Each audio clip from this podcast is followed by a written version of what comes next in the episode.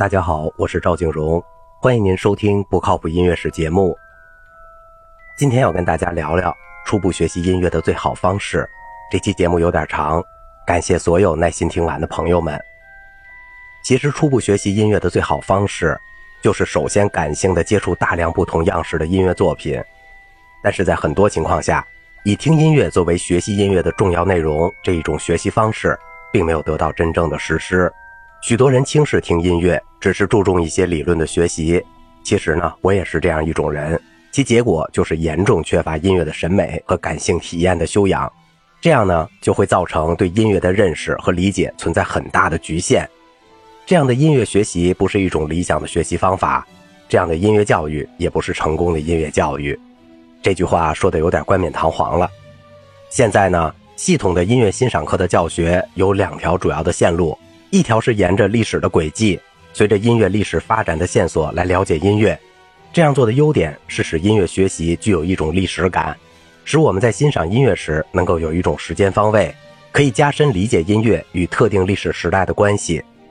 另一条路线呢，就是从题材出发，也就是从不同类别的音乐现象入手。这样做的优点是可以对音乐本身的问题有一个清晰的认识，可以更系统的增长许多音乐的知识。我们应该知道，这两种方式只是各有侧重，并不是截然分开的。事实上，从历史出发，也必然会涉及到题材；而从题材出发，也不会完全不顾及到时代。我也很希望，在初步系统接触音乐时，不要忽略欣赏音乐的这两个维度。只有对这两个方面都有所顾忌，对音乐的理解才是比较完整的。因为真实的音乐本身就是生长在这两个不可分离的环境之中。首先，什么是题材呢？一般而言，题材可以理解成各种不同的音乐的分类。西方音乐在其漫长的发展历史中，产生了非常多样的作品。这些作品虽然是形形色色的，但总是可以大体上归属于不同的类别，比如交响曲、幻想曲、歌剧等等。值得注意的是，题材本身具有时代性，即在某一个时代，某一种题材具有尤其重要的地位和影响，而在另一个时代。以前流行的题材可能被冷落，新的题材崭露头角。音乐的类别可以有不同层次的划分，从最高层次上可以划分出声乐和器乐这两大类，其中在声乐之下可以再分出这样一些常见的题材，比如说歌剧，这是一种大型综合类音乐题材，以声乐为主，加入舞台表演、乐队伴奏。歌剧还可以再分出不同的类别，比如正歌剧、喜歌剧等等。除了歌剧之外，还有一些大型的声乐题材。它们同歌剧的不同在于没有舞台表演，以多种歌唱形式组合而成。这类大型声乐题材也根据自己的不同特点分成不同的样式。常见的有清唱剧、康塔塔、弥撒曲、安魂曲等等。重唱呢，这是一种小型的题材，可以分为二重唱、三重唱、四重唱。独唱这也是一种小型题材。独唱歌曲的样式很多。比如艺术歌曲，一般指比较专业的，在内涵和技巧上比较复杂的歌曲；还有民歌、摇篮曲、宗教歌曲、幽默讽刺歌曲、革命歌曲，当然还有流行歌曲呢。在器乐这一大的类别下，可以划分出这样一些常见的题材：大型器乐，比如交响乐，这种题材以大型管弦乐队演奏，主要有交响曲、交响诗、交响序曲、交响组曲、交响音画等等。奏鸣曲，也就是钢琴独奏或钢琴与其他任何乐器合奏的多乐章大型乐曲。接下来是协奏曲，独奏乐器与管弦乐队合作的多乐章大型乐曲。然后我们再来说说室内乐，室内乐就比较复杂了，它是一种重奏类型的大型乐曲，有各种类型的组合，常见的有钢琴三重奏、弦乐四重奏、钢琴五重奏、管乐八重奏等等。还有很多小型的器乐题材，比如副歌曲、变奏曲、回旋曲、夜曲、托卡塔、谐谑曲、即兴曲、狂想曲等等。舞剧虽然以舞蹈为主，但由于音乐在其中起到非常重要的作用，尤其是一些舞剧音乐被单独演奏而广泛传播，所以舞剧音乐也成为器乐的一种。声乐是直接利用人的天然器官发声，因此具有最为直接的感人的力量。根据人的嗓音条件，依据音域和音色，可以分为女高音、女中音和女低音，以及男高音、男中音和男低音。女高音的音域一般从中央 C 到小字三组的 C。根据歌手的自然条件，又可以分为抒情、花腔与戏剧女高音。抒情女高音善于抒发内在的感情，歌唱宽广而流畅；花腔女高音比抒情女高音更强调技巧，音域往往还要高，注重灵巧，善于快速的上下跑动，类似于器乐中的长笛这种角色。戏剧女高音更强调力量，这种声音突出表达比较激烈和深刻的情绪。往往为歌剧中的具有戏剧冲突的角色担任。女中音的音域一般从小字组的 A 到小字二组的 A，音域比女高音低，在音色上也厚一些。女低音音域一般在小字组 F 到小字二组 F 之间。男高音与女高音音域相近，但男声实际比女高音低一个八度，可以分为抒情男高音和戏剧男高音。戏剧男高音一般音色刚劲有力，善于表达强烈的情感，具有戏剧性，在歌剧中最能发挥其特点。男中音则介于男高音与低音之间，音色比较浑厚。男低音的音域一般在大字组的 E 与小字一组的 E 之间，有男性的威严或苍劲的特色。上面这些声部可以有很多的不同组合，组成重唱合唱的不同类型。所谓重唱。即每一声部一个人演唱，可以是二重唱、三重唱、四重唱等等。重唱可以是一种音色的，比如男声重唱、女声重唱，也可以是男女混声重唱。合唱也是由多个声部混合而成，但与重唱不同，它的每一个声部不是一个演唱者，而是多个演唱者担任，因此合唱更加宏大和有气势。合唱分为童声合唱，如男声合唱、女声合唱、混声合唱。即男女生混合的合唱，管弦乐队一般分为弦乐组、木管乐器组、铜管乐器组和打击乐器组。弦乐组由小提琴、中提琴、大提琴和低音提琴组成，一般分为四个声部，即第一小提琴、第二小提琴、中提琴和大提琴。低音提琴起到加强低音的作用。在弦乐组中，第一小提琴声部处在最高的位置，由于小提琴音域宽广、音色优美且具有很强的表现力。常常担任主要旋律演奏的任务，在弦乐组中，它的作用最为重要。第二小提琴往往起到辅助第一小提琴的作用，它们或者在低八度加强第一小提琴的旋律，或者演奏和声。中提琴音色比较浑厚，更多的是作为内声部的和声扩充。大提琴具有独特的表现力，经常也演奏一些深厚宽广的旋律，但更多的是担任低音。低音在管弦乐队中是重要的基础，它可以使整个乐队效果厚重有力。木管乐器组通常也分为四个声部，由长笛、双簧管、单簧管和大管担任，每一件乐器各两支，即所谓的双管编制。长笛是高音乐器，类似于小提琴在弦乐组的作用，它明亮灵巧，常常演奏主旋律。双簧管的音色比较独特。常常作为独奏表现一些淳朴的田园或乡间意境。它也可以作为和声填充。单簧管在木管乐曲组中出现的历史最晚，大约在18世纪下半叶被广泛的使用。它的音域比双簧管低，与弦乐队中中提琴的地位相当，但也有独特的表现效果，尤其是中低音区，在乐队中也常常担任独奏。大管主要是作为低音乐器演奏低音。偶尔也担任旋律演奏。除了上面四种常见的木管乐器外，木管组也常常扩充，这往往是为了色彩的需要。常见的扩充木管乐器有短笛，它比长笛音区高，一般由第二笛手兼任。英国管及中音双簧管比双簧管低，音色比较苍凉，有特殊的效果。铜管乐器组常用的乐器是小号、圆号和长号，在常规乐队中一般使用两支小号。小号是铜管乐器中的高音乐器，它的音色刚劲嘹亮，适合用来渲染气氛和加强宏大的效果。圆号又称为法国号，属于中音乐器。圆号音色比较柔和，音域较宽，一般用四支圆号，常常作为和声填充使用，但也经常独奏，表现一些深远和宽广的效果。长号是铜管乐器组的低音乐器，它有威严雄壮的气概。在表现一些强有力的音响效果时，具有重要的作用。铜管乐器组也有很多扩展乐器，比如短号，它与短笛的作用相似，大号比长号音域还要低，用来加强低音，能够增加厚度和力度。打击乐器组在管弦乐队中也是一个非常重要的部分，它是通过敲击发出不同的音响来渲染气氛的。西洋管弦乐队中的打击乐器类型很多，从制作材料上有金属的、木质的和革制的；从发音来看，有固定音高的和没有固定音高的。金属质料的打击乐器有大锣，它来自中国；还有拨、铃、三角铁等等。这些乐器不能发出固定的音高。还有能够发出固定音高的金属打击乐器，比如中琴和钢片琴，这两种乐器都有幻想和神秘的音响效果。木质打击乐有响板、木琴等等。响板是来自西班牙的一种乐器，往往与舞蹈性节奏结合使用，具有特殊的效果。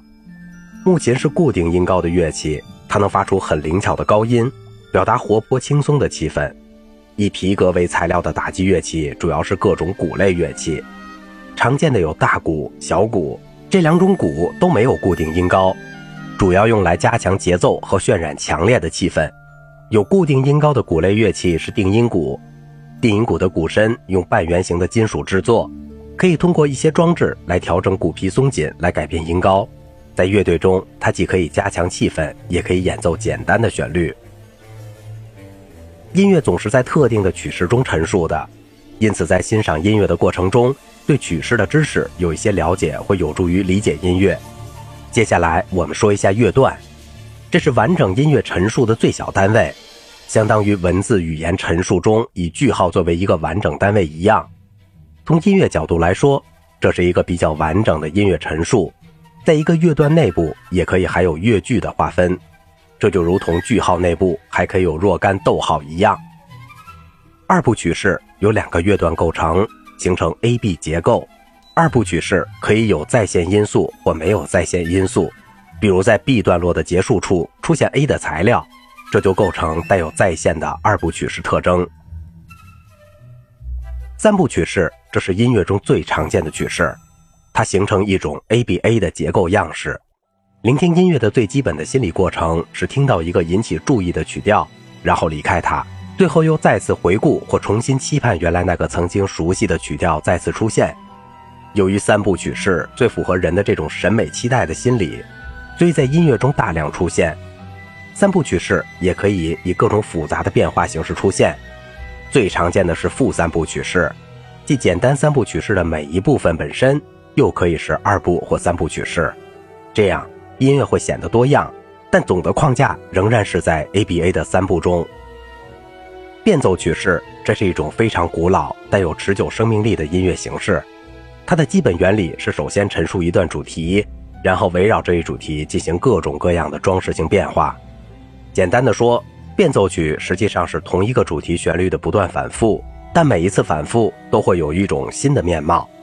这样的方式仍然实现了变化和统一的音乐审美原则。变奏的方式有很多，简单的可以仅仅通过变化乐器的音色、旋律的音区或伴奏的肢体来达到变化的目的。更常见的是装饰性变奏，即保持基本旋律的骨干音调，并在此基础上进行各种加花的变奏。十九世纪也出现了被称为性格变奏的变奏曲样式，即变化幅度比较大，已经在性格上使原来的主题发生了变化。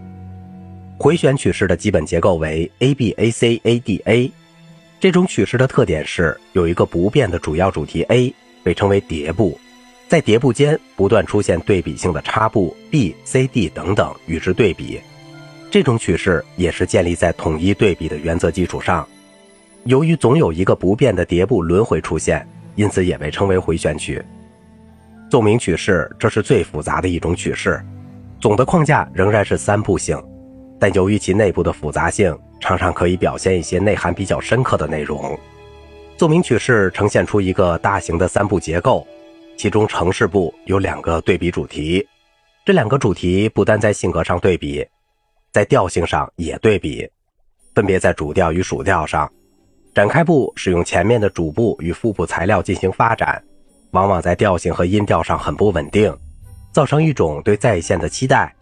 在线部与城市部相似，但在调性上发生变化，即主部、副部在再现部中调性统一。这只是一个粗略的框架，在实际运用中可以有很多的变化。此外，奏鸣曲式还可以和回旋曲式结合，形成所谓的回旋奏鸣曲式。接下来，我们粗略地说一说西方音乐中的一些历史线索，目的是在于对音乐作品的感性接触过程中有一种历史的方位感。西方音乐的历史与西方所有的文化历史一样，可以追溯到古代的希腊罗马。古希腊、古罗马时期也可以认为是西方音乐的摇篮，但是古希腊的音乐我们今天知之甚少。大概的情况是，那个时代的音乐很简单，是单声部的。基本属于一种民间艺术。古希腊罗马音乐最发达的是它的音乐理论，它对音乐发展的影响主要体现在理论上。大约从公元五世纪起，西方音乐进入了中世纪时期，这个时期一直持续到十四世纪，这是西方音乐历史中最长的时段。中世纪音乐主要是基督教宗教音乐，世俗的民间音乐不被重视。这个时期广泛传播的音乐是教堂礼拜歌唱的圣咏、赞美诗。以今天的眼光来看，这种音乐虽然很单调，但它却奠定了西方音乐发展的重要基础。没有中世纪这些宗教音乐，西方后来的音乐辉煌时代是难以想象的。在中世纪后期，音乐有比较大的发展。十世纪左右产生了复调、记谱法和唱名法出现。音乐开始在教堂之外的世俗环境逐渐得到了发展。十五、十六世纪这两百年在西方音乐历史上属于文艺复兴时期。文艺复兴时期的音乐主要是声乐复调，尤其是无伴奏的多声部歌唱是这一时期音乐的主要风格样式。文艺复兴时期重要的音乐题材既有宗教音乐的，也有世俗音乐的，其中常见的是弥撒曲、经文歌。以及法国和意大利的世俗的合唱歌曲，比如法国歌谣曲、意大利牧歌。文艺复兴是一个声乐的时代，这个时期的音乐风格纯净朴实。这一时期在辅调音乐上的成就，对西方音乐的后来发展影响很大。文艺复兴以后，西方音乐进入了著名的巴洛克时代。巴洛克时期大约是从1600年到1750年。巴洛克有雕塑、装饰的含义。是从建筑和美术行业引申到音乐中的一个术语。十七世纪法国古钢琴音乐是这个术语的最精确的诠释。但其实巴洛克时期的音乐非常多样。最重要的成就之一是歌剧这样一种重要的题材的诞生。与歌剧一起出现的还有清唱剧、康塔塔这些大型的声乐题材。巴洛克时期的另一个重要变化是器乐的崛起。在以前的历史时代。器乐从来是受压制和处在边缘地带的，但在巴洛克时代，确切地说是进入了18世纪以来，器乐第一次与声乐处在了平等的地位。这时期器乐的重要题材有协奏曲、奏鸣曲、组曲等等。器乐吸收了很多声乐艺术的特点，但表现出器乐的独特样式。另一方面，声乐也紧密地与器乐结合。这一时期的大型声乐题材明显不同于文艺复兴时期的情况。他们总是有乐队伴奏的，在巴洛克晚期产生了西方音乐历史上最伟大的一批作曲家，比如巴赫、亨德尔、维瓦尔第等等。十八世纪下半叶以后，西方音乐进入了一个成熟的时期，也就是一般人们所说的古典主义时期。这个时期时间不长，只有半个世纪左右，但影响却非常重大。古典时期最重要的成果是器乐的交响曲、奏鸣曲、室内乐等等。这一系列题材在这一时期达到了前所未有的高度。古典时期的音乐庄重高雅，音乐形式语言达到了空前的完善。著名的维也纳古典乐派是与古典时代的音乐紧密联系在一起的乐派。海顿、莫扎特、贝多芬这三位音乐巨匠支撑起了古典时代的天空。古典时代的音乐一般比较客观、含蓄、节制而有分寸，因而得到了广泛的赞誉。进入到了十九世纪，社会思潮开始变得主观，追求个性。音乐中往往回荡着一种夸张的激情，这就进入了音乐的浪漫主义时代。音乐中的浪漫主义贯穿了整个十九世纪。这一时期人才辈出，作品繁多，在当今的音乐会曲目中，十九世纪音乐占有相当大的份额。十九世纪音乐奉行音乐与音乐之外的事物发生关系。因此就出现了所谓的标题音乐。音乐与文学、戏剧、美术，甚至哲学、宗教发生关系。音乐充满了意识形态的意味。十九世纪音乐还有一个特点，这就是西欧之外的所谓民族乐派的诞生。俄罗斯、捷克、芬兰等地区的音乐崭露头角，在西方音乐中占据重要的地位。十九世纪可谓西方传统音乐的黄金时代，也是最后的阶段。二十世纪风向大转。西方社会思潮出现反传统的动向，十九世纪音乐首当其冲，音乐进入二十世纪现代音乐时代。现代音乐的重要流派有前期的印象主义、表现主义、新古典主义，以及五十年代以后的非常激进的先锋派音乐。总体上来看，西方现代音乐与传统的音乐观念有很大的差别。在现代音乐中，人们习惯的优美的旋律、协调的和声、稳定的节奏，似乎都发生了改变。特别是先锋派的音乐，以实验性、探索性为动力，音乐概念发生了根本变化。绝大部分的人群被这种音乐搞得不知所措。现代音乐带来的革命，使得音乐的进一步发展举步维艰。音乐的未来发展趋势并不清晰，人们仍在观望、思考和探索之中。我们应该怎样的聆听音乐？其实这是一个比较难以回答的问题。音乐与文学、戏剧、诗歌、绘画有很多的不同。它是一种听觉的艺术，并且是一种非概念化理解的艺术。在人的感受中，使用视觉的和概念的理解事物相对容易一些，或者说人们更加习惯于在一种具象化的对象中来接受事物。由于这个原因，人们对音乐常常感到疏远和比较模糊。但是不要把音乐的这样一种接受特点理解成为一种局限。从某一方面来说，这也是一种自由。因为人们在音乐中可以更加随意而无限制的自由想象，重要的是建立起符合音乐自身特点的一种鉴赏方式。美国著名的作曲家艾伦·科普兰在谈到怎样欣赏音乐时，提到三种聆听音乐的方式，或聆听音乐的三个阶段。科普兰把这三个阶段称为美感阶段、表达阶段和纯音乐阶段。作为美感阶段，就是仅仅凭借音乐本身的感染力，我们不需要任何思考的情况下。无意识地沉浸在好听的音乐中。科普兰认为，这种纯感性的聆听虽然在音乐聆听中占有重要地位，但不是全部，不能仅仅满足于一种初级的好听。好听的音乐并非一定是最好的音乐。所谓表达的阶段，也即寻求音乐表现内容的阶段。科普兰并不同意那种认为音乐只是音乐本身，他绝不可能表达任何音乐之外事物的看法。他认为所有的音乐都或多或少的能够表达，或多多少少具有一些音符之外的含义，只不过有的音乐要清晰一些，有的要模糊一些。如果按照科普兰的这种意见，一个音乐欣赏者，特别是初学者，在聆听音乐中也不妨可以发挥自己的想象，尽量去理解音符之外的一些含义，但这种含义绝不是精确的，更不是唯一的。你这样理解音乐，并不一定别人也这样理解。而且这种含义是非常自我的体验，很难用语言来交流的。第三种聆听方式是纯音乐的方式。所谓纯音乐的方式，是一种更内行的聆听方式，即听者应该主动的去倾听构成音乐的材料和形式，追踪作曲家的思路。虽然科普兰提出了欣赏音乐的三个阶段，但他同时也指出，之所以分出三个阶段，只是为了便于说明。实际上，正确的聆听从来不是在某一个单独的阶段。音乐欣赏学习的过程，就是要学会在三者之间的联系中感受音乐。一个成熟的聆听者可以自由地在这三种情况中去感受音乐。科普兰认为，理想的欣赏音乐的方式是既能超脱于音乐，同时又能品评音乐，既有非常好的音乐悟性，也有深厚的音乐知识，才能达到对音乐的真正理解。首先要尽量多听，所谓熟能生巧，听音乐也是一样的，听多了也就能听出一点门道了。有人常常担心自己没有听懂，其实多听以后，这个疑虑会自然的化解。但是除了多听，还要积极的去听。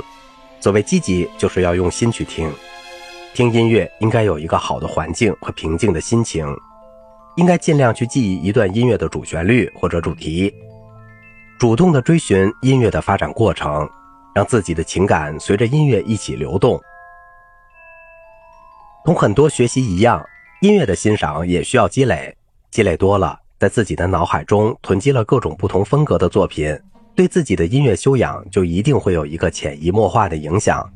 这种影响会左右我们对音乐的理解和认识。